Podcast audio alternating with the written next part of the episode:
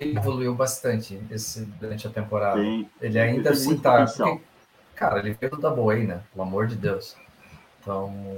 Sim, ele tem. Meu... Ele eu acho que é um arremessador, não digo ace, mas rotação tranquilo. Isso aí. É... Vamos começar, porque eu já segurei, eu atrasei bastante hoje, né? 22 minutos. Aí, que beleza. Cavuca. Vamos lá.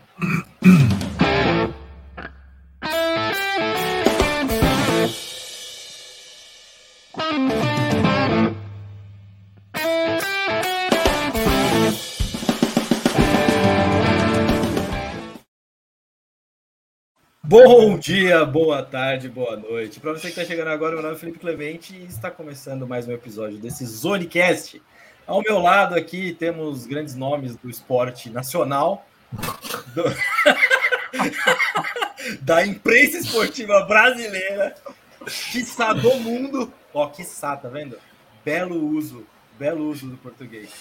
É. Tinha muitas coisas para falar de uso de português hoje, inclusive a primeira pessoa que eu vou chamar Tá tudo sussa, Fernandão?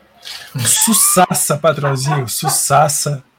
Muito bom estar com você aqui de novo, com o Luquiba, com o mestre Eric e com quem estiver vendo e ouvindo a gente. Então, muito bom falar mais um pouquinho de ligas americanas numa, num segundo programa depois da retomada, que coincide aí com o final da primeira semana e a abertura da segunda semana da NFL. Acho que a gente vai falar um pouquinho disso aqui, né? Ah, com certeza, temos assuntos bons para isso. E você, Eric, esperava que o Fernandão mandasse um Sussa? Pegou todos nós de surpresa. Você tá bem? Mas é, faz parte da linguagem poética dele, né? Tipo, a, a, a surpresa faz parte de um, de um, texto narrativo. Então, o Fernandão era tudo, era tudo, como a gente conversou hoje várias vezes, tudo baseado em dados. Ele estudou o termo a ser usado. E eu, mas bom estar tá aqui com vocês. Fala Luquiba, fala Chefinho, fala Fernandão. E tô aqui de fundo com o Dolphins e o Patriots rodando, porque depois das 13 comuns que eu tomei no domingo, a minha percepção não foi das melhores do ponto de vista tático. Ai, Mas do ponto de vista entretenimento e alegria foi excepcional. Então tá, tá tudo valendo. Eu imagino, eu imagino. E você, Luquiba? Também está com, com, analisando números aí. Você está bem? Como que você está? Ah, eu, tô, eu tô tranquilo. Eu já imaginei, eu cantei a bola que o Patriots ia perder. Então, para mim, não é novidade alguma. Estou na sofrência aqui desses Sox Yankees, que também é outra tortura que a gente tem, né, Eric? Mas tirando, tá tudo em paz aí. Na verdade, Luque, eu acho que a estratégia é ceder vários home runs para o Judge para aumentar o preço dele nessa série. Porque se aumentar o preço do Judge, vai ficar caro pro Giants contratar ele ano que vem. Tá vendo? Ele pode, que pode querer ir para Fenway também, quem sabe? É, pode ser também, verdade. Mas eu acho que a gente pode acumular lá os Giants com bastante gente. Mas eu vou deixar isso pro meu amigo Natan, Natânico, lá no, já no. Esqueci qual que é o nome. Gigantes do beisebol. Gigantes, Gigantes do beisebol. Gigantes do beisebol. Quem sabe eu também não estarei lá falando mais algumas abobrinhas. Hum. Mas enfim, eu queria falar sobre analisar dados antes de começar. Quer dizer então que essa semana a gente viu que o Franz Wagner é melhor que o Yannis e que o Doncic é uma piada, né? É isso, Ed? Cara, os dados comprovam isso, né? Não tem, não, não, não, tem, não tem como a gente discutir contra os dados, mas brincadeiras à parte, assim, do, do meu ponto de vista, eu, eu acho que é, o, o causador disso tudo é o Luquinho o Nikibo, quando comprou o ingresso dele para o jogo ano que vem, o Franz olhou e falou: Cara, eu vou ter que melhorar, eu vou ter que jogar para caramba, pelo que vai me ver, vai vir me ver. E, mas a, a evolução do menino no, na, nessa off-season está sendo impressionante do ponto de vista de assumir o jogo, porque o, o Dennis Schroeder, o Schroeder é, tipo, é, é o cara, é, é, a cabeça do time, na, time da Alemanha, mas como o Wagner está chamando o jogo para ele, como a bola de três dele está mais limpa, como a marcação dele está boa. Então, assim, brinca, todas as brincadeiras à parte me anima para ver o, o, o Magic vai ser um time mais legal de assistir esse ano, com ele, com o Paulo, com todo mundo. Acho que vai ser divertido de ver. Vai brigar por alguma coisa? Não, mas que vai ser divertido, vai. E a brincadeira, para quem não pegou, é só porque tá rolando Eurobasket, para quem não sabe. E a Alemanha venceu a Grécia. E a Polônia venceu a Eslovênia. A Polônia tirou o Doncic. Desgraçada essa Polônia. Eu estou inconformado. Eu estou inconformado. Mas começou, com a, começou com a Chiatec e aí agora foi pro basquete, né, cara? Mas não é que tirou, não é que tirou a Eslovênia, tirou o Doncic, porque o Doncic é a Eslovênia. Exatamente. É isso aí. Mas sabe, quem eu não sabia que estava no time da Eslovênia? Eu não lembrava que ele era esloveno. E ele, tá, ele joga bem dentro de um cenário europeu, o Dragic, o Dragic, né? Sim. É verdade. Goran Dragic. Cara, é, a gente não. Polônia, acompanha... Polônia com tudo, né? Porque campeão do US Open com a Iga Swiatek, vice-campeão do mundo no vôlei feminino, masculino, perdeu para a Itália no, no, domingo. Tem o Lewandowski, que possivelmente vai ser de novo o melhor jogador do mundo, e agora tirando Doncic do Eurobasket. É, há controvérsias isso do Lewandowski aí, estão falando muito bem do Benzema para levar a bola de ouro esse ano, né? Mas vamos ver, vamos ver. Gostei, gostei dessa colocação, Fernando. Gostei bastante dessa colocação. É, mas é isso, senhores. É, vamos começar? Tá vamos embora? É isso? Vamos embora. Hoje na história.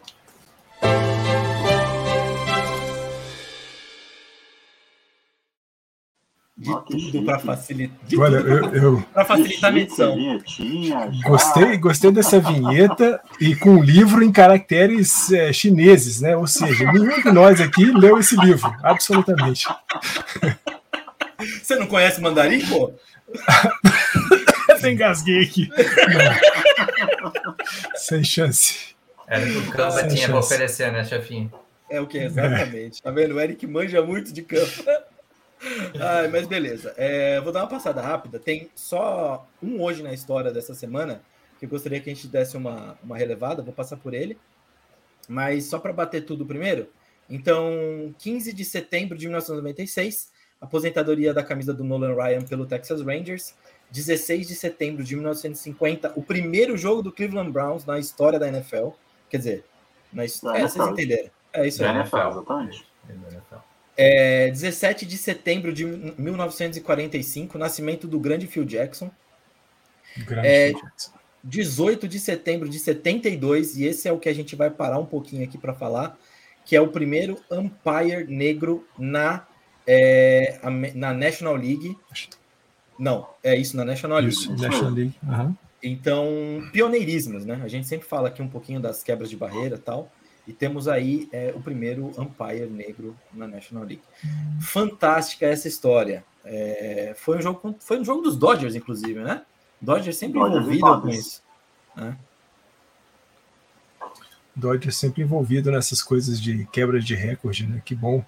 É, recorde, o Hank Aaron, quebra da, da barreira racial com o Jack Robinson em 47, em 72, não por conta dos Dodgers, claro, né? O umpire não tem nada a ver com os Dodgers, se, se tivesse, os Dodgers não perderiam.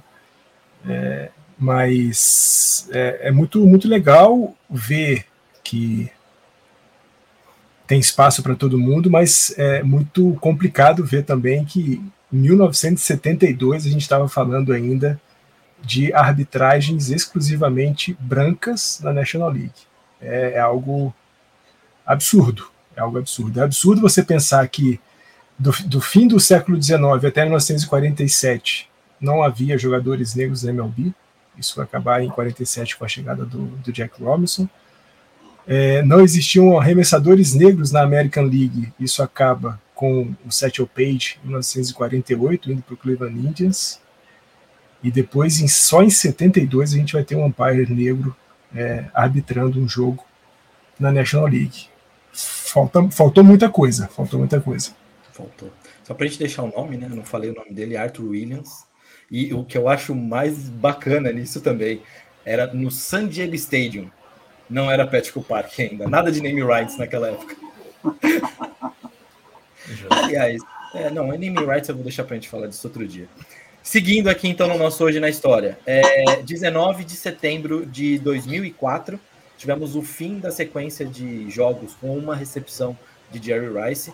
O, nesse jogo, acho que o, não era, era, o Oakland Raiders ainda, não era Las Vegas. O Oakland Raiders chegou a ganhar o jogo, mas ele não teve nenhuma recepção. É, dia 20 de setembro de 1951, nascimento de Guy Damian LeFleur, ou Guy LeFleur, grande jogador aí da, da NHL. E no dia 21 de setembro de 1991, o Dream Team era convocado. Isso aqui é especial demais também.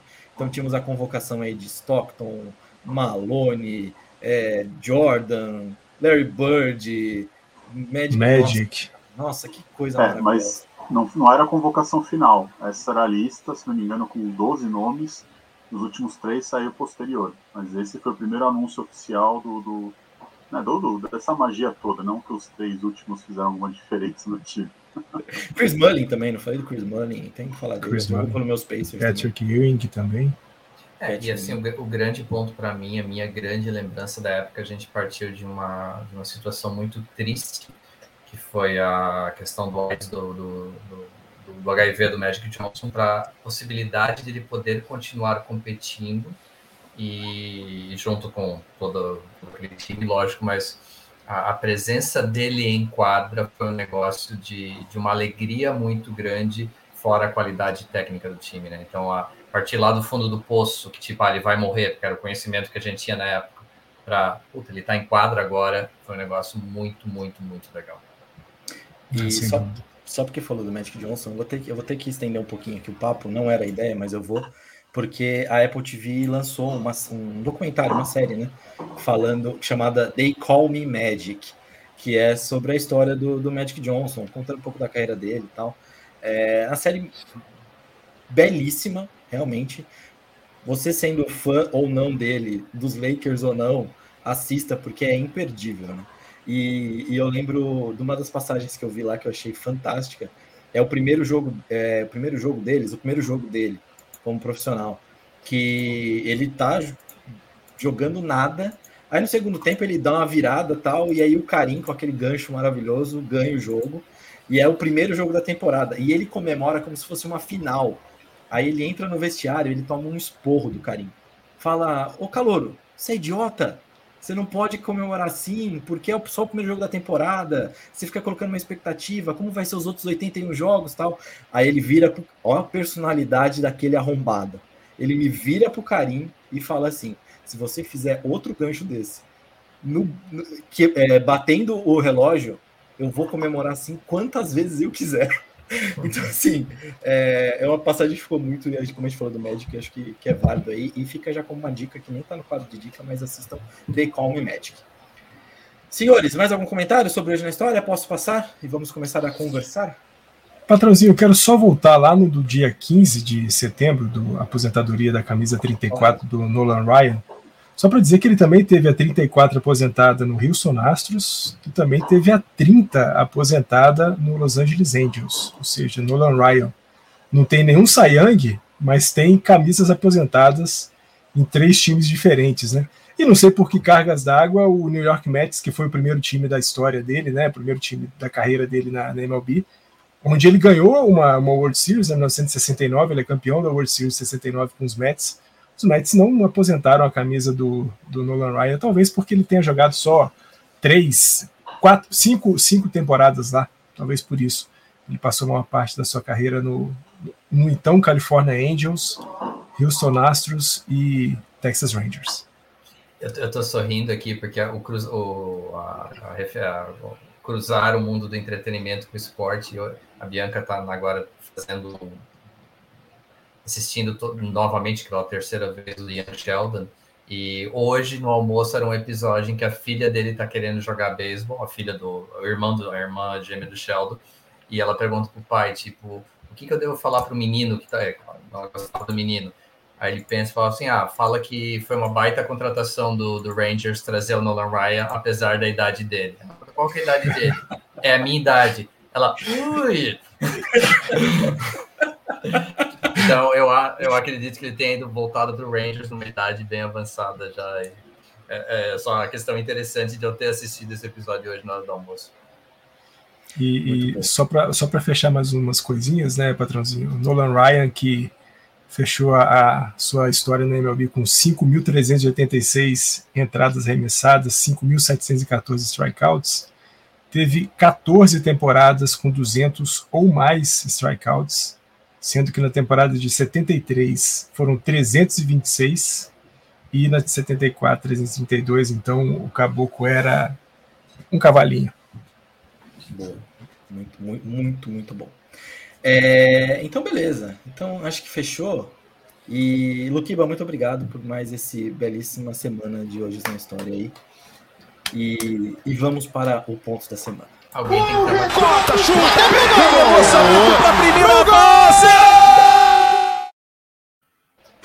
Meu Deus, eu cortei o Eric. Alguém tem que trabalhar. trabalhar nessa Mas deu para ouvir.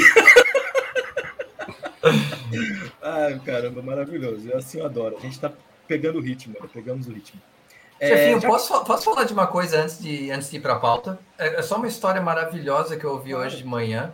É, a pauta não ter pauta. Gente, como a gente fala de pessoas e de histórias legais, estava vendo Good Morning Football hoje de manhã quando estava trabalhando e estavam falando do cornerback do, do, Dolphins, que com o Dolphins está com o cara no IR, o Brandon está no, tá no IR, e um menino chamado Kader Kahu, é, Kohu, K-O-H-O-U, é, undrafted, é, foi para Texas A&M Commerce, tipo, não é Texas A&M, Texas A&M Commerce, mas o mais legal da história dele é o quê?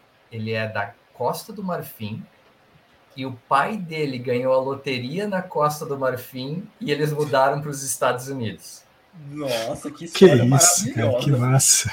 E aí, tipo, eles investiram na educação do menino, o menino foi para. Tipo, que, vamos pensar, certa loteria na Costa do Marfim não dá para viver como rico nos Estados Unidos. Né?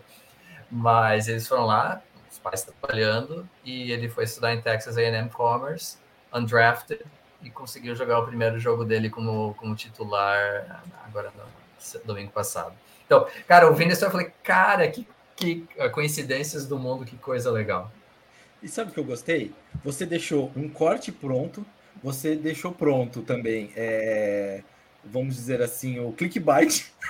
Só porque eu te dei um esporro antes da gente começar a gravação, vocês dois não viram. O Felipe, quando ele estava no carro, eu falei para ele: eu vou vomitar em cima de ti agora. Eu vomitei por cinco minutos, não deixei ele falar. um segundo. Daí, ó. Tá vendo? Então, já temos um corte e também tem aí o clickbait já. É só meter ali, ó. A loteria que te leva para os Estados Unidos. Olha que beleza. É um maravilhoso. É um baita, um baita assunto para colocar. Não só para os Estados Unidos, né? Para a NFL. Para a NFL, melhor ainda. Boa, Luke. Muito bom. Não tem o filme Matou a Família e foi ao cinema? É. Casinha ganhou na loteria e foi para a NFL. É isso aí. Maravilhoso. É, Luquiba, Seguinte, a gente estava falando de hoje na história.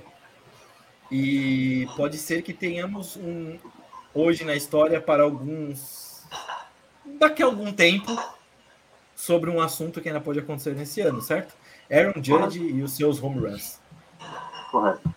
Ele começou o ano num ritmo frenético, né? depois teve até um, um pouco de esfriar, mas retomou. E aí começou lá em meados de junho a julho o papo de será que ele vai conseguir pegar o recorde de 61 da, da, da, Liga Americana? E aí começaram a fazer contas, começaram a analisar, começaram a ver o ritmo dele, se ia, se não ia.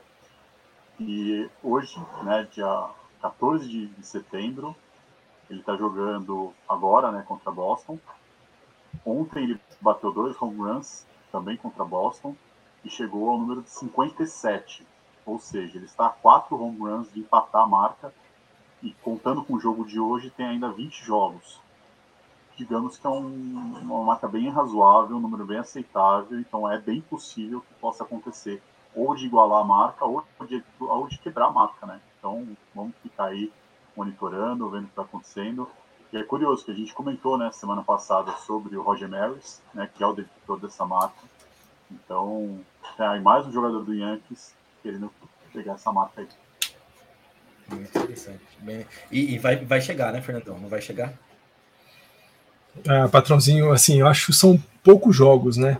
Para você rebater mais quatro home runs, claro. É, o, o, o Judge tem rebatido muito, né? E chegou já a 57. Eu estava dando uma olhada na, no, no, calendário, né? E são mais quatro jogos no Yankee Stadium contra o Boston Red Sox. São mais dois jogos também no Yankee Stadium contra o Pittsburgh Pirates e três jogos contra o Baltimore Orioles também no Yankee Stadium.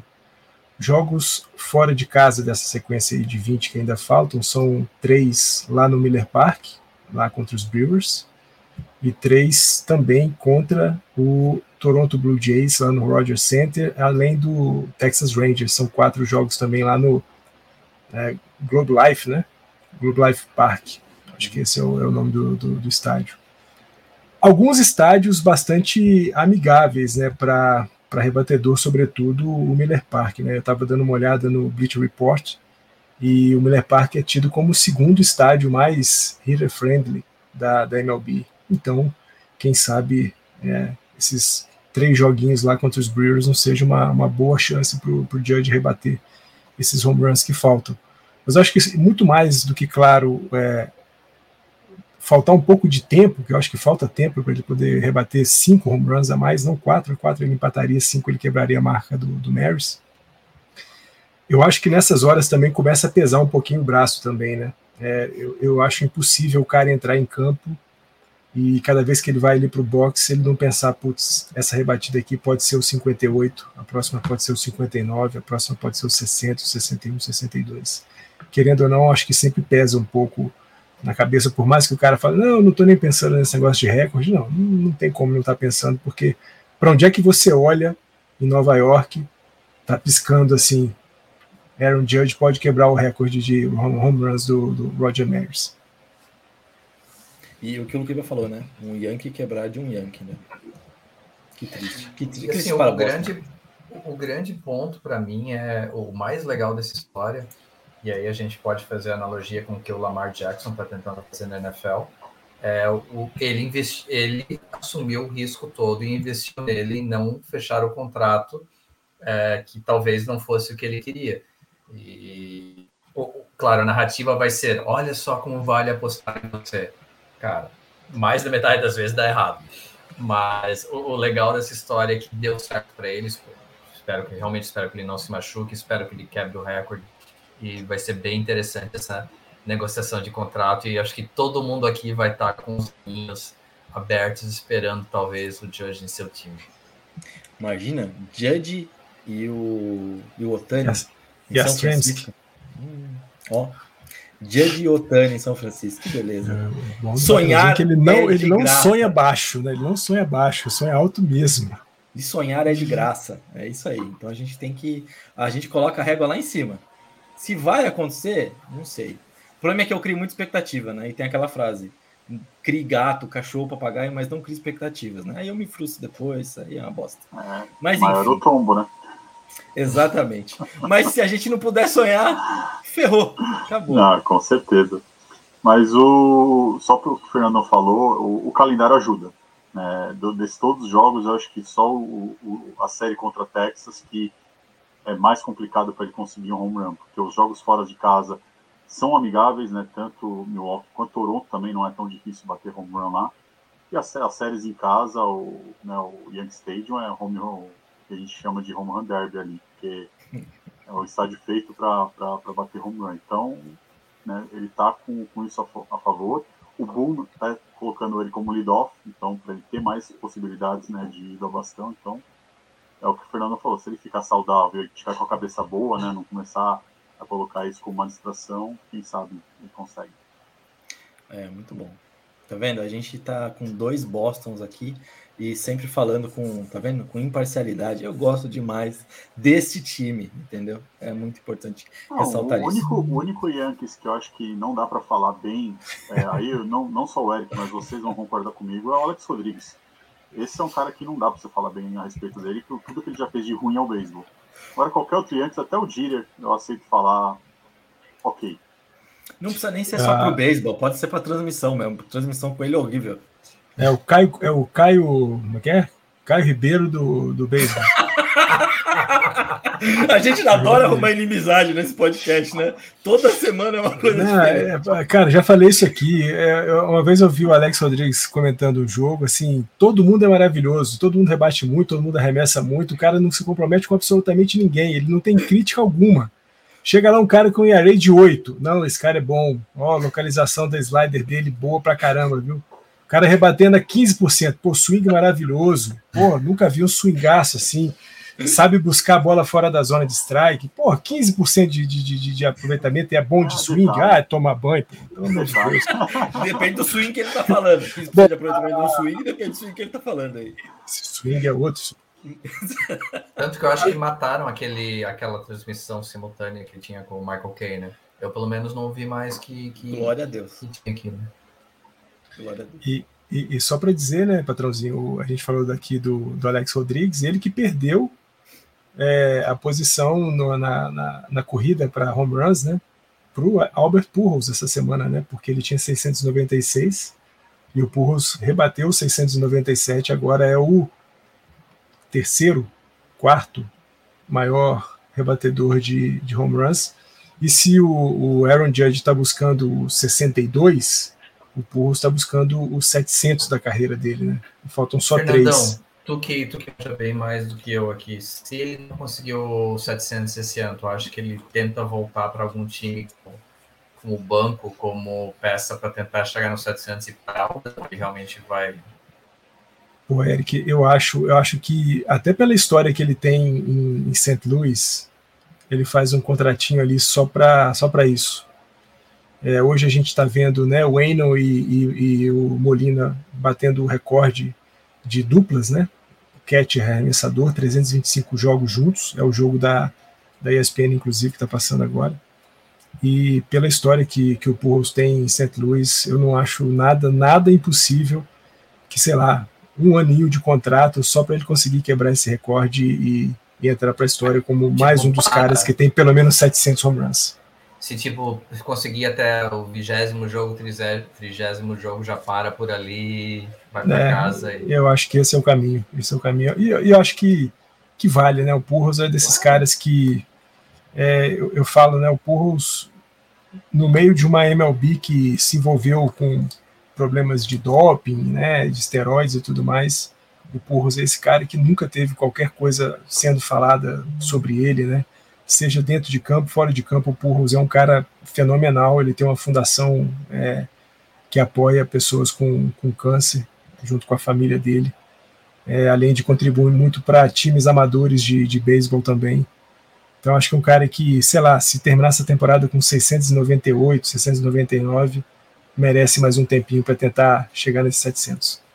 E ó, o Luquiba acabou de passar aqui atrás de mim a propaganda do teu restaurante predileto lá do Buffalo Wild Wings. Eu, eu achei que era o Fridays. Não, o Fridays, o Fridays está no meu coração, mas o, o Buffalo Wings eu não acho em outro lugar, né? então. É verdade, isso é, é, justo. É, inclusive, eu vou comer a original esse ano, mas a gente vai falar de viagem em outro, outro, outro, outro momento. É, beleza, dito tudo isso aí, de quebrar recordes e tudo mais, e foi um papo muito legal de MLB, a gente continua na MLB porque semana é bem rápido essa aqui, é mais como se fosse um anúncio aqui. A gente comentou sobre é, a MLB PA e a é, AFL-CIO, que é a CUT lá, vamos dizer assim, né, nos Estados Unidos, e andou muito essa semana Andou muito, muito, muito, muito rápido, a ponto de surpreender todos. Então, as negociações estão cada vez mais avançadas. É, já vai, é, entrou em hoje, né? Entrou em arbitration lá. Então, assim, tá, tá muito acelerado isso, impressionou muita gente, o que mostra que realmente por trás dos panos teve uma boa organização de MLBPA, de jogadores e tudo mais, e parece que apanhar fez bem para essa galera, porque eles resolveram se organizar e se organizaram bem. É, e talvez também, né, patrãozinho, as mudanças de regras que foram anunciadas essa semana pela MLB tenham adiantado isso também, né? Alguns jogadores, pelo menos a, a maioria deles, é, não, ficou, não ficou muito confortável com, com, com as mudanças. É, o que eu vi, principalmente numa matéria que o The Athletic publicou, é que jogadores mais novos, arremessadores e rebatedores, até gostaram da mudança de regra. A gente está falando aqui da a, do, do, relógio para arremessos, né? 15 segundos quando as bases estiverem vazias, 20 segundos com bases ocupadas, ampliação do tamanho da, das bases de 15 polegadas para 18 polegadas e a, o banimento completo do shift. É, muita gente não gostou disso e principalmente os jogadores que têm voz no conselho que vota essas, essas mudanças de regra, absolutamente todos eles votaram contra a mudança de regra e foram votos vencidos porque eles são só quatro no meio de onze que votam e talvez isso possa ter contribuído para os caras andarem ainda mais rápido com essa adesão ao, ao, ao sindicato, né, a AFL-CIO, que vai cuidar das coisas da MLB, junto com a, não da MLB, mas da MLBPA. É, é, surpreendeu. Eu, eu, o que eu acho, assim, aí o momento Eric um pouco mais revoltado, eu acho que um pouco foi picuinha. É, eles diriam não para qualquer coisa, porque é, num esporte, assim, aí faltou pensar no todo, porque é um esporte que está definindo. Eu não digo que está definindo uma palavra forte, mas está diminuindo a sua, o seu market share, vamos falar termos mais de mercado. E a questão do pitch clock é uma tentativa muito interessante para tentar otimizar um pouquinho o tempo do esporte. É, como o vôlei fez antigamente, quando tinha lá os 15 pontos com vantagem, que demorava dois dias para acabar o jogo, né? Então, é, foi estranho no início, no início quem acompanhava, certo, não, podia não gostar. E o pitch clock para mim é, é uma tenta, é, é, o, é a tentativa de home run, é o swing de home run do beisebol para tentar otimizar um pouquinho o tempo, porque cara, não dá para ter um esporte de 3 horas e meia, 4 horas, 162 jogos por, por semana. Eu exagerei no tempo, mas 3 e 14 de média é muito alto. Você tem que baixar isso para 2,45, 2,47. É... Então, os jogadores, para mim, se mostraram um pouco. Ah, a gente vai dizer não porque a gente está revoltadinho com a, com a negociação do, do off-season. Então, uhum. pensem um pouquinho no todo também. Né? Sim, sim. E, e, só para trazer como exemplo, né, o, o pitch clock já estava valendo nas minors. Né? O, o Caleb Ferguson, que é um arremessador dos Dodgers, passou um tempo nas minors, principalmente por conta da recuperação da Tommy John que ele fez. E ele disse que assim é, o tempo de jogo caiu muito é, ele falou, até citou um exemplo né, de uma partida que ele jogou que ficou 17 a 1 e a partida não teve três horas de duração. A gente sabe, né, no beisebol, quanto mais corridas, mais demora o jogo. Então, uma partida de 17 a 1 que tenha durado menos de, de três horas é, é bem considerável. Aí é bem positivo o uso do pitch clock. E ele falou também, e aí estudos né, da MLB é, falam de uma redução de até 26 minutos no tempo do jogo é, considerando que isso que o Eric falou, né, 3 horas e 14 de média, se você tirar 26, já cai aí para 3 e 2 e 48, já é algo que a gente pode é, e, e, também um jogo entregar para a juventude, entregar para a juventude um pouco mais de ação, né? E acho que é muito isso que a, que a MLB está buscando com essas mudanças, né? Porque um ponto que a gente não fala são dois, só pode fazer dois pick-offs por, por presença no mal, né? Por por, isso. por por. Então, tipo, você vai ter mais de base, você vai, então Sim. você vai trazer mais dinamismo ao esporte. Vai dar certo? Não sei, mas não tentar seria uma burrice muito grande. É, é, é complicado porque é, o beisebol, apesar de ser um esporte muito tradicional e a base de fãs hoje estar muito envelhecida, coisa que a gente já falou aqui em podcast, é... eu perdi a linha de raciocínio. Só, isso, só foi, então, isso foi o tempo de elevador. Enquanto, enquanto, você encontra a linha do raciocínio aí de novo. Que maravilhoso, mas era para falar assim que é um esporte muito tradicional e que a gente está tentando implementar coisas para tentar trazer um público que a gente não sabe se vem. Então é realmente é muito complexo isso, é muito complexo, é mais ou menos isso. Não, Sim, eu, eu não sou. Ah, vai, vai, Luquiba. Não, só ia falar, por experiência que eu tenho de tentar apresentar o beisebol para colegas ou para pessoas até mais jovens, é, a maior reclamação é, é, isso, eles não entendem a dinâmica do jogo, eles não entendem o, o duelo, pitcher e, e batter, e aí fica lá o, o pitcher pensando na vida, arrumando luva, não sei o que, mexe no cinto, mexe no, no boné. Isso Eu acaba que... não trazendo dinamismo, né? E aí a pessoa fica entediada, não conhece, não entende, vê aquilo fala, pô, não é o que eu quero. Talvez o pitch clock resolva isso, né? Eu lembro do, do Rienzo, teve um jogo que ele estava lá no White Sox que era um atrás do outro, ele não parava para respirar. Né? E, e, realmente traz um, um fator diferente para o jogo, você começa a ficar mais empolgado, né? Então eu acho que isso talvez possa ser um, um fator interessante aí para a gente ver. Boa. Não, eu, que, é, não, eu queria falar é, que eu não sou é, contra nenhuma das, das mudanças de regra, só acho que um pit clock de 15 segundos vai, vai acelerar demais o jogo. Acho que a gente vai perder um pouco de qualidade de arremesso e, sobretudo, qualidade de jogo, pelo menos até os caras se adaptarem bem a essa história. É, e acho também que o pit clock não deveria valer a partir da nona entrada em situações de save. Eu acho que é, é, é meio sacanagem com um cara que tem que segurar um jogo, ter que apressar os seus arremessos a 15 segundos ou a 20 segundos, dependendo da ocupação de base. É, porque a gente sabe, a condição do closer é uma condição especial no, no beisebol, então talvez uns 30 segundinhos para ele ali, até 45 segundos, fosse, fosse mais legal. Mas acho que é legal. contraponto, imagina luzes, música forte e 10 segundos. Entretenimento para cacete. Muito entretenimento.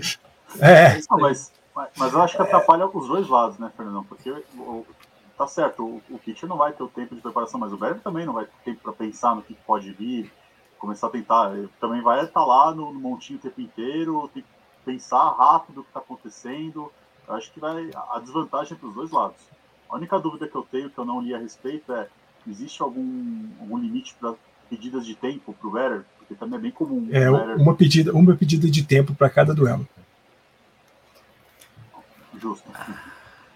Eu tô achando muito legal. Eu gostei da ideia do Eric, de botar as luzes, botar a música tensa, colocar a música do tubarão. Tan, tan, tan, tan, tan, tan. Nossa, Agora, isso é maravilhoso. É, é claro, é claro. É claro que você não tem o, o shift. É, você ter um aumento das bases e você ter o pit clock vai trazer muito mais ação. Quando a gente pensa no beisebol, o beisebol ele, ele tem uma média de duração do seu jogo um pouquinho mais alta do que é, basquete e, e futebol americano, tem. Mas a, a, grande diferença dos esportes é o movimento do jogo. A gente tem movimento no, no basquete o tempo inteiro. A gente basicamente tem, se não movimento o tempo inteiro no, no, futebol americano, mas tem ali aquela coisa do encontrão, tem a violência, tem a pancada do negócio, né? tem o barulho dos, dos caras se batendo um no outro. Isso traz uma certa adrenalina. O que falta para o beisebol, né? Para quem curte o beisebol, e eu acho que aqui nós estamos falando de quatro conservadores do beisebol, eu acho é, para mim, o jogo pode continuar exatamente do jeito que está. Para mim, não tem a mínima diferença. Não tem nenhum problema em assistir um jogo de quatro horas, de cinco horas, eu adoro. Mas é, o fato de você ter nove contra um é, e o cara fica mais paradão lá no fundo, paradão ali no, no infield, então isso, isso vai mudar muito agora com, com essas medidas adotadas, é, sobretudo com o banimento do shift. A gente vai ver muito mais bola é, em jogo muito mais rebatida válida.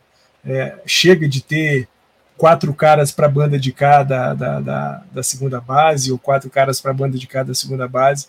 Chega de ter Manny Machado lá no outfield. Então, agora é bola em jogo. Mas é, é legal falar isso, porque assim, para uma geração que está acostumada a vídeos de um minuto de TikTok e, e Reels e tudo mais, é, você tem que acelerar mesmo. E, e o pior uhum. é que as, as, as, TVs estão se aproveitando dessa geração para conseguir justificar, viu? Vocês precisam baixar esse tempo porque ferra a minha transmissão, que é uma verdade. Só que a partir do momento que está todo mundo acostumado com o beisebol e o beisebol não tem por que mudar, elas não tinham como reclamar disso. Agora elas têm, porque, pô, aí, ó, tem uma pesquisa falando que o beisebol é lento, precisam reduzir. Então foi um conjunto de coisas para ter todas essas mudanças aí.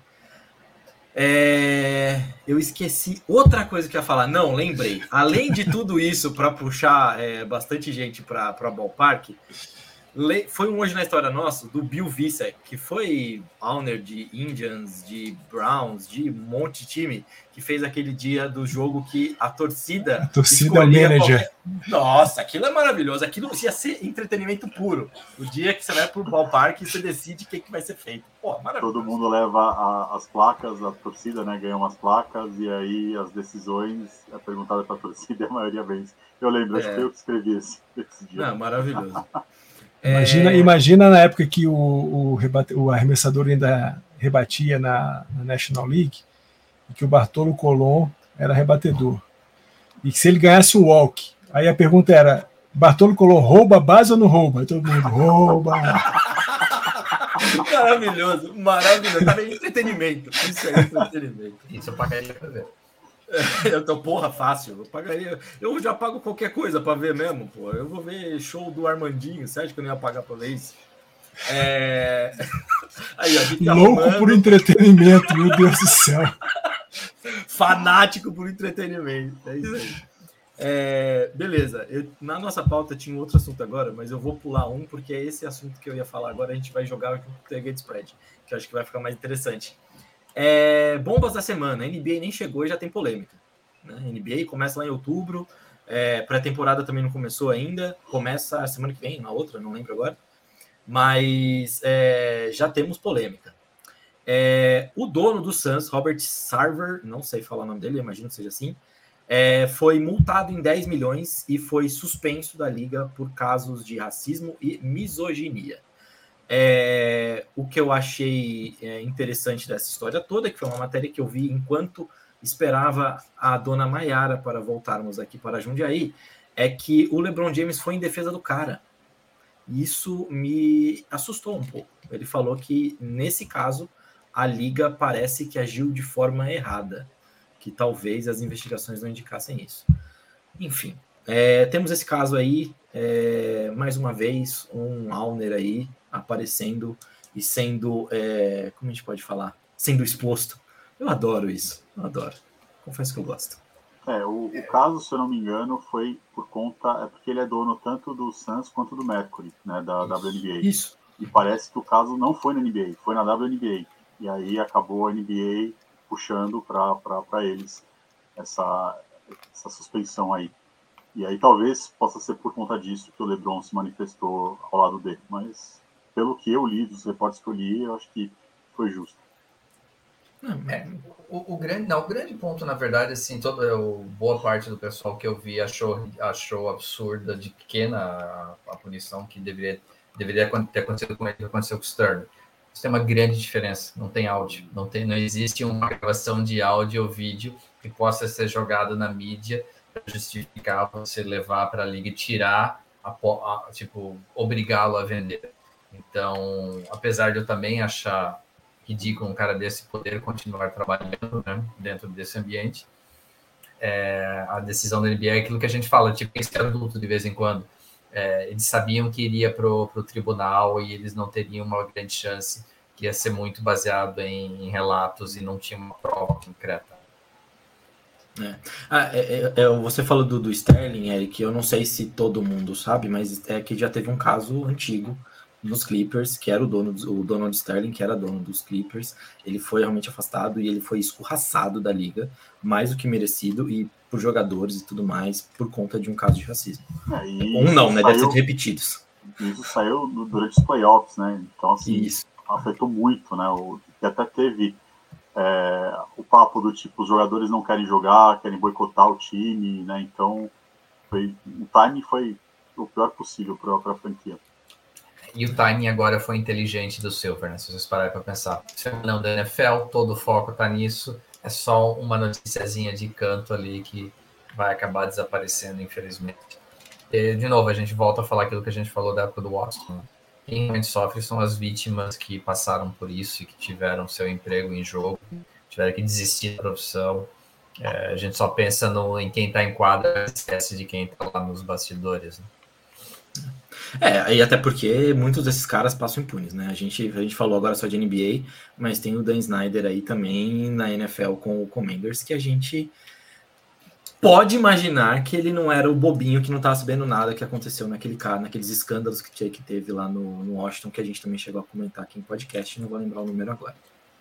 É, mas é isso. A NBA nem começou, já tem escândalo, e é assim que eu gosto. Eu gosto de ver é, como que é que o Ratinho falava? Aqui tem café no bule, a cobra vai fumar, a gente gosta disso, entendeu? Mas eu, mas eu não gosto, eu, eu, não gosto do motivo da movimentação, né, patrãozinho? Ah, não, é. É triste. Agora, pelo menos o, o, o Phoenix Mercury tinha que vender, né? Pelo menos. Se de fato a coisa aconteceu na WNBA, pelo menos é, perder a propriedade do time da, do Phoenix Mercury, isso tinha que acontecer e dar mais visibilidade. Inclusive, está rolando as finais da WNBA. Não sei se a galera está assistindo. Está 2 a 0 pro Aces, né? Exatamente. Dois a um, jogo, Ontem foi o jogo. Ontem foi, não lembro qual número que foi, mas ontem foi a outra vitória do Ace. O jogo 2. É. é legal para Becky Hammond ser campeão. E, Isso. gente, só um negócio também falando em escândalo, eu não sei se vocês viram, é, só passei o olho hoje durante a tarde o esquema do Brett Favre. Vocês viram? Então, eu tinha notado isso aqui, Eric, mas eu não vi. Tá, então o que, que, é o esquema? Headline, não cheguei a, a ler a matéria. É, posso errar o número de anos atrás, mas acho que são cinco anos atrás. É, teve uma troca de mensagens dele com o governador do Mississippi é, para negociar o uso de dinheiro que ia para welfare, que ia para serviço social, tirar um valor de até 5 milhões de dólares para construir uma quadra de vôlei na Universidade do Mississippi, já que a filha do Brett Favre jogava na universidade. Então, um cara que ganhou uma, um cara escroto, né, que já tem todo o histórico de misoginia e tudo isso lá no passado, mas que deixam passar porque é um quarterback bom branco, é, roubou dinheiro do, do, da população pobre, do estado mais pobre dos Estados Unidos, para construir uma quadra de vôlei para a filhinha dele. Cara, tem que ser muito cara de pau, tem que ser muito filha da puta. Ai, que beleza, o YouTube matando a gente porque eu falei um filha da puta, agora eu falei duas vezes. É, agora fala claro que... agora vamos falar até o final. Exatamente, mas fique claro que ele é um filho da puta. É, exatamente. É um cidadão ah, de bem, né? É um cidadão de bem, é isso. Exatamente. É desses é, caras. É de bem mal, né? Bem mal. Enquanto a gente, a gente Não, vê. Filha da puta mesmo. foi o, foi o, Curry, né, que é, reconstruiu o, o, complexo esportivo da escola de ensino médio que ele estudou. O Fred Freeman fez a mesma coisa há um mês. Ele que é um cara da Califórnia, agora está jogando nos Dodgers, né, depois de ter jogado a carreira toda lá em Atlanta. Ele também é, financiou a reforma de todo o complexo esportivo da escola de ensino médio que ele estudou. E aí vem um cara que não ganhou pouco dinheiro, né, durante e depois da sua carreira, desviar 5 milhões de dinheiro para assistência social para construir uma quadra para a filha dele. Maravilha. Digníssimo, né? É, beleza, outro assunto. A gente vai usar de assunto no Tailgate Spread Bubble, porque eu vou chamar a vinheta e a gente vai para lá.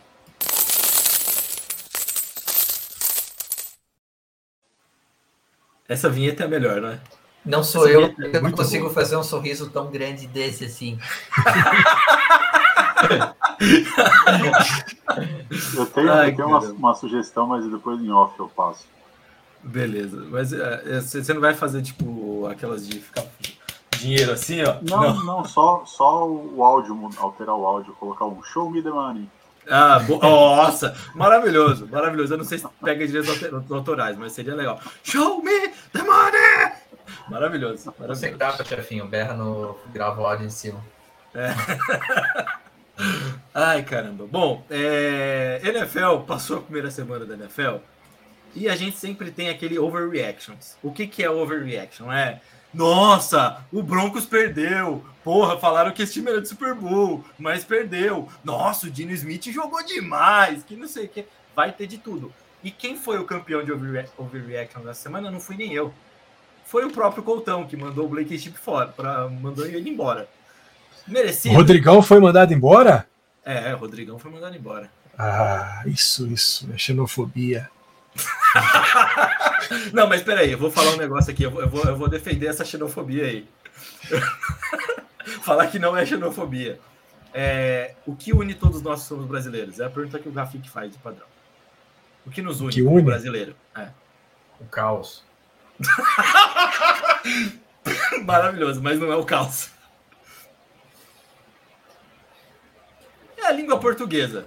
O cara não sabe falar português. Então ele não é brasileiro, gente. Não tem como. Não tem como. Ah, ele, até tem... aí o, o Duzão fala português e o cara fez foda também. Mais uma! Já foram três inimizades no podcast. A gente vai ter que fazer um bolão daqui a pouco. Eu ah, eu não, passo, eu não passo pano pra bolsonarista, desculpa. Eu tô com pena do estagiário do YouTube hoje que tá lá tendo que botar o bip no. Porra, de novo? Caralho, de novo! São os filhos da puta esses caras, né? Completos filhos da puta. Ah, mas beleza. Overreactions. Eu virei pro Eric e falei, Eric, vamos de apostas no Overreaction. E a, a melhor de todas é o Lions como favorito, né, Eric? Cara, quando, quando eu vi o número, são 24 jogos seguidos como underdog. Gente, se vocês pensam uma temporada, hoje tem 17 jogos, eles estão há mais de um ano. Na verdade, desde a temporada 2020-2021, né? Como num pedaço da temporada, eles começaram como underdogs ano passado a temporada inteira. E agora, finalmente, eles são favoritos contra o Commanders, né, chefinho? Tu tá aí com é, eu, eu, estou pegando aqui, na verdade, contra, é, contra os Commanders, exatamente. Um, um e-mail, né? Um e-mail. Espero que não mude até domingo, porque a gente quer ver o, o Lions como favorito no jogo.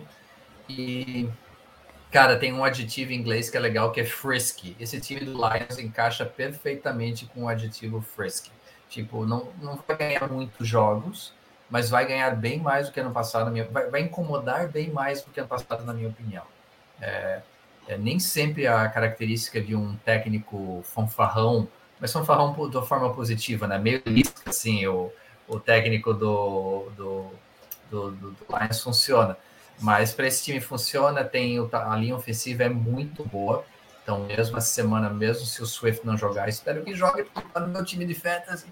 Mas é, você vai ver um jogo corrido bem interessante do Lions e, cara, é um time que vai incomodar. Então, e é, o chefinho conhece bem Carson Wentz. Eu não sei se o Wentz consegue jogar bem duas semanas seguidas. Mas sabe, é exatamente, esse é um ponto, porque top 5 de quarterback nessa semana, é, o Wentz ficou ali no meio, em quantidade uhum. de jardas, né? Então, assim, é bizarro. E, e, sabe o que é mais bizarro ainda? É o Matt Ryan ter ficado só duas abaixo do Mahomes. E o Colts empatou.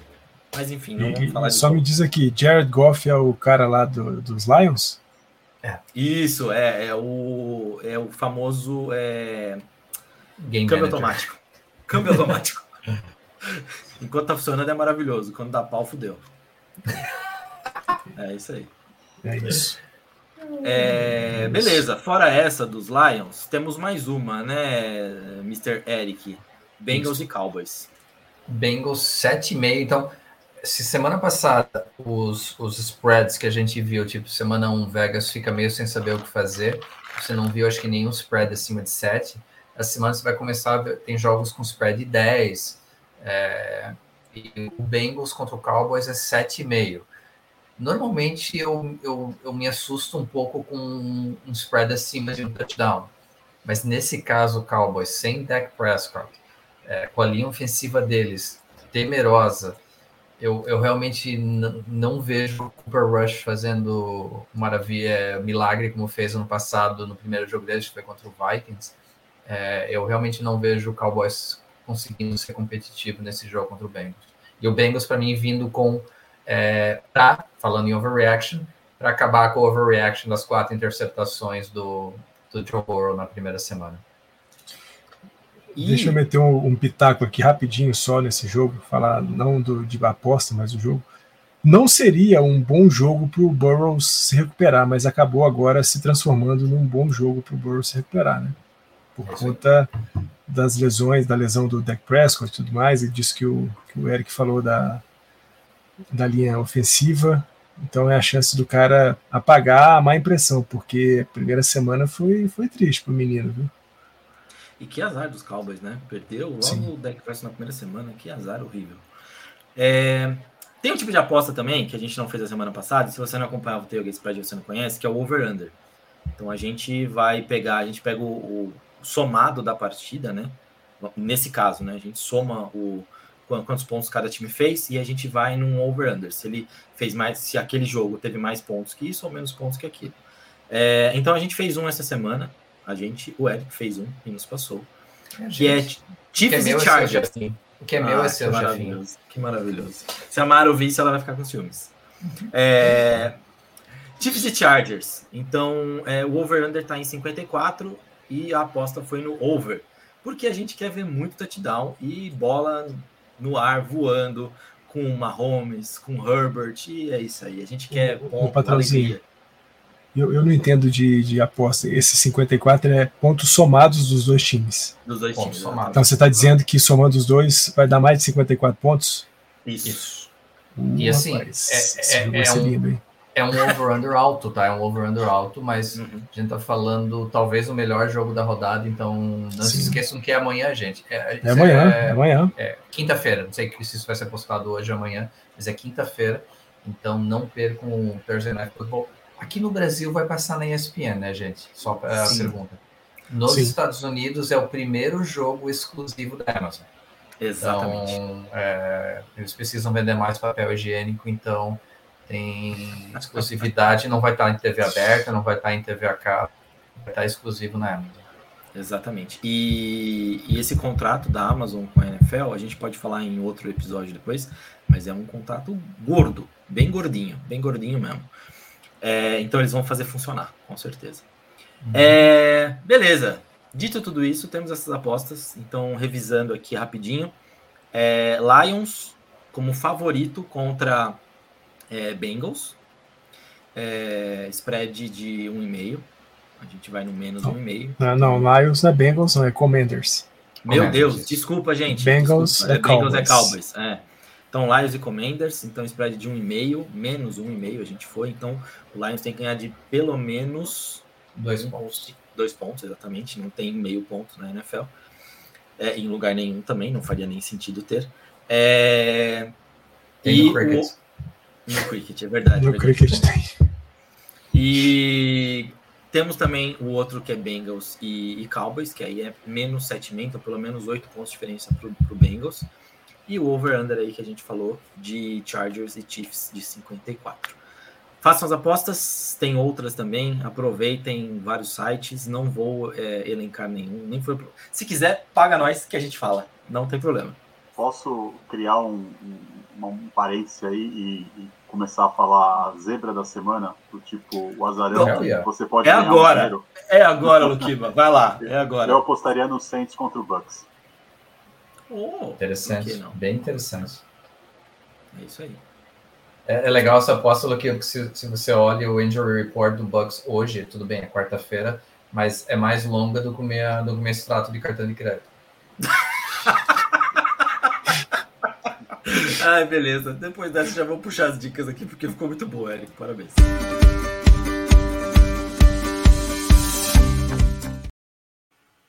Muito boa também, né? Muito chique essa aqui. Ficou bonitinha? Melhor do, que a, do, melhor do que a Paulinha falando dicas legais. E dando dicas. E dando dicas também. Teve esses vários maravilhosos é, aí. Podcast familiar com 18 filha da puta no meio do podcast e artes maravilhosas focadas na família brasileira. Patrãozinho, você pagou todos os direitos da, da, da, Paulinha? Paguei, paguei tudo, mas ela tá com a gente ainda, ela só não. Ela tá, tá, ah, tá. Tá, ela tá. só tá ausente, mas ela. ela só uma geladeirinha nela, né? Tá Exatamente. Ela pediu um descanso, muito estava muito cansada. Robô cansado, sim, sim. já viu o robô cansado? Sim, sim. É, então tá. Acontece. É, eu vou abrir aqui com uma dica que o Fernandão deu. Mas na verdade eu vou deixar você dar a dica, Fernandão, porque é importante a gente comentar e dar esse apoio para quem merece é, receber apoio. Então, pessoal, o Beisebol Mundo Afora, o perfil Beisebol Mundo Afora, lá no Twitter, foi convidado para poder fazer a cobertura é, da participação do Brasil no qualificatório para o WBC lá no Panamá. E a gente sabe, né? Os caras estão é, trabalhando firme e forte, tem é, os seus seguidores, mas precisa de ajuda para poder ir até lá. E eles estão fazendo uma, uma vaquinha, estão levantando fundos para mandar um representante para fazer a cobertura em loco da participação do Brasil no, no qualificatório do WBC. Então, é, o patrãozinho depois vai colocar aí na descrição do, do episódio o link da, da vaquinha. Mas quem puder ajudar, é, contribuir com a quantidade que for, cinco reais, dez reais, um real, é, vale, sempre vale. E quem não puder ajudar, mas que puder dar um, um RT, comentar, falar com algum amigo que talvez estejam numa condição melhor para poder botar uma grana, acho que vale muito a pena. É, eu, pelo perfil Dodgers da Massa, já fiz uma contribuição, já estimulei outros companheiros também a fazerem uma contribuição, e acho que vale muito. Vale muito porque é um perfil que nasceu amador e agora tem esse, pô, esse grande movimento na carreira, porque ser convidado para cobrir a seleção do seu país num evento é, esportivo profissional é algo gigantesco. E é uma oportunidade de a gente trazer um pouco mais a realidade do beisebol para o brasileiro, né? É, difundir um pouco mais esse esporte, algo que a gente faz sempre aqui no, no Tailgate, eu faço sempre lá no Dodgers da Massa e em outros perfis que a gente trabalha também, e sempre de maneira muito apaixonada, porque, né, vale sempre dizer, a gente não ganha nada fazendo isso aqui, faz por puro prazer, por pura alegria de estar junto, de estar comentando, de estar conversando. E é a oportunidade do beisebol mundo afora é, seguir nossa seleção, mostrar como é que a gente vai nessa, nessa, nesse qualificatório do WBC e tomara que o Brasil ganhe e com o pessoal do beisebol mundo afora cobrindo em loco a participação do Brasil. Boa. E outra dica, puxando que tem um gancho com o episódio, a gente falou do, do, do Judge chegar na marca do Roger Maris. Tem um filme chamado 61, que conta é, toda essa trajetória do do do Maris, do Maris caramba, Mickey contra o Mickey Mantle, é, exatamente, um contra o outro. E e aí ele chegando no 61. Então é um filme bem legal. Eu só não vou falar agora onde tá, mas vai estará no link do podcast, porque eu não lembro agora se é na HBO, HBO Max. Max. É, eu não lembro se era lá ou na Amazon Prime. Mas é HBO Max, o que aqui já, já falou. Então assistam, já assisti também, é bem legal. É, e... Em português, se não me engano, é 61 a história de um recorde. Se não Boa. me engano, esse é o nome em português. Legal até. Posso dar uma dica, chefinho? Já que eu vou Pode. estar ausente nas próximas duas semanas. Verdade. É, vou entrar com um videozinho das apostas, tal, mas a Bi vai correr a maratona de Berlim, então a gente estará ausente com, por, um, por um motivo esportivo.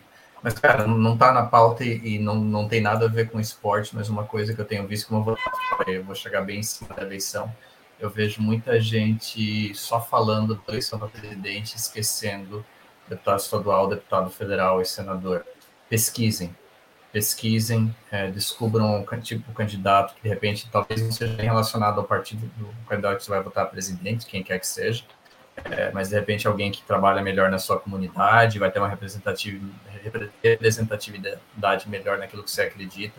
Então faça uma pesquisa, esqueça um pouquinho da polarização da, no, no para presidente, que acho que tá, todo mundo já definiu o voto, né? Eu não, não entendo quem que ainda não tem o voto definido com essa situação mas pesquisem os outros candidatos que têm uma importância muito grande e a eleição está batendo. Exatamente, não tem como fazer toda a política aí sozinho. É muito importante os nomes de deputados, senadores e tudo mais que a gente vai colocar lá. Antes a gente escolher o presidente depois e ter um monte de, de Zé Ruela lá no meio. É, é isso, eu não vou puxar. Não vou, eu, já tenho, eu já tenho minha colinha aqui, mas eu não vou puxar nada, não, porque eu não sei se isso aqui pode cair em alguma lei eleitoral. Então isso, isso não, não, não, eu não vou falar em candidato nenhum, não é nada disso. Façam pesquisa daquilo que vocês acreditam, porque chega de centrão, né? A única coisa com grande é o tamanho do prédio que o chefinho mora, que o elevador demora dois dias para chegar no é o apartamento dele. Ai, vocês são figura demais, viu? Mas é isso. Queria agradecer então, Fernandão, Luquiba, Eric. Foi um prazerzaço estar com vocês, inenarrável. Então foi muito bom estar com vocês, foi muito bom conversar com vocês. Aquele efusivo abraço e a gente se vê na semana que vem, né, Fernando? Nos vemos na próxima semana, na próxima quarta-feira. Sempre bom estar com você aqui, meu patrãozinho, Luquiba, Eric, todo mundo que ouve e assiste a gente. E vamos em frente, curtir mais esse restinho de semana de esporte. E na próxima semana a gente, a gente repercute tudo por aqui no Zonecast. É isso aí. Beijo, Luquiba. Obrigado, Clê, Fernandão, Eric. É sempre um prazer aí estar com vocês. E só fechar o que o Eric falou aqui, as pessoas às vezes acham que é o executivo que vai fazer as mudanças, mas esquece que o legislativo de fato é quem tem o poder. O executivo não, não tem tanto esse poder. Então, pense primeiro no, no, legislativo, que é o mais importante, porque o executivo não é nada sem o legislativo. Boa. Beijão, Eric. E até daqui duas semanas, né? Isso, eu vou entrar com os videozinhos dos apostas, a gente vai arranjar um jeitinho de colocar essa minha cara linda para fazer vocês perderem dinheiro. E minha torcida aqui fica para o narrador americano que está tentando falar Rodinei desde o início do jogo aqui do Flamengo e São Paulo e está se batendo. Ai, que maravilhoso. Rodney, Rodney, vai, Rodney. Eu esqueci no começo, então só para deixar aqui também, não esquece de seguir a gente aí nas redes sociais, tem o Gatezone no Instagram e no Facebook, e também o Gatezone Underline BR no Twitter. Sem contar o nosso site, que está um pouco parado, mas ainda tem receitas que você pode encontrar lá, e belíssimos textos do Fernandão de é, ligas, é, as Negro Leagues, né? Então, jogadores históricos da Negro Leagues. Também temos muitos jogadores históricos do beisebol que ele escreveu um pouco da história de cada um. E para você que está vendo isso no YouTube, não esquece de se inscrever, de ativar a porra do sininho, de dar o like nesse, nesse vídeo aqui e também deixar o seu comentário, que engajamento é ouro para nós. Então é isso. E agora um beijo enorme para todos vocês que nos escutaram até agora e para vocês, meus queridos, que estavam nessa mesa aqui comigo, mesa virtual. Então, beijo, abraço grande no coração de todos e até semana que vem.